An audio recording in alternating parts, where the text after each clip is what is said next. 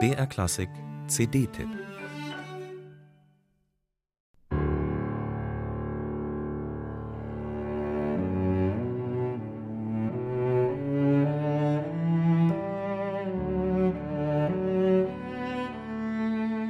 Keine Frage, man muss schon etwas übrig haben für Melodienseligkeit und Schönklang, sonst funktioniert diese Musik wohl kaum.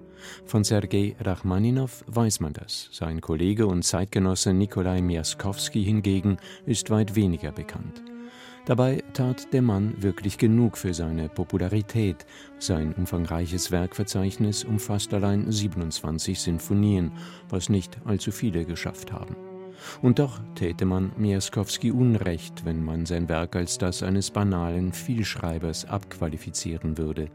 Seine erste Cellosonate, die Miaskowski 1911 mit 30 Jahren schrieb und Jahrzehnte später noch einmal überarbeitete, ist ein durch und durch romantisches, aber alles andere als sentimentales Werk auch wenn es formal völlig anders gestaltet ist als die zehn Jahre früher entstandene Cellosonate Rachmaninows, hat Miaskowski das ein Jahrzehnt früher entstandene Werk des Kollegen ganz sicher gekannt.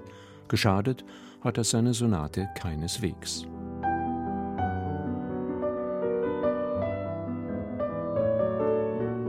Bruno Philippe und sein Klavierpartner Jérôme Ducrot stürzen sich mit allem gebotenen Ernst und ungeheurem Klangsinn in diese spät- bis postromantische Musik.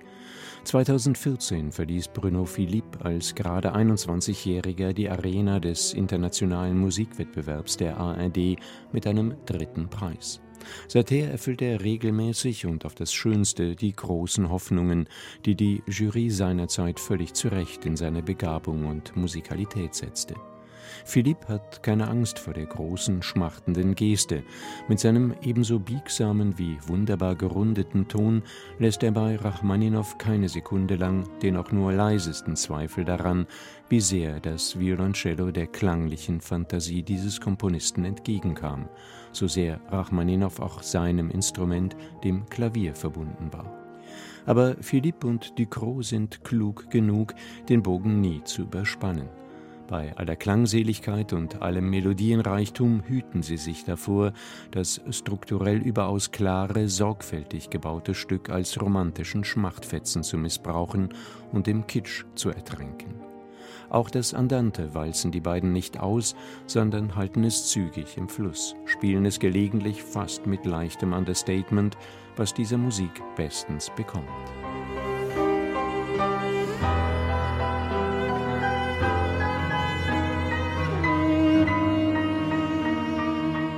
Miaskowski und mehr noch Rachmaninow haben tief in die große Gefühlskiste gegriffen.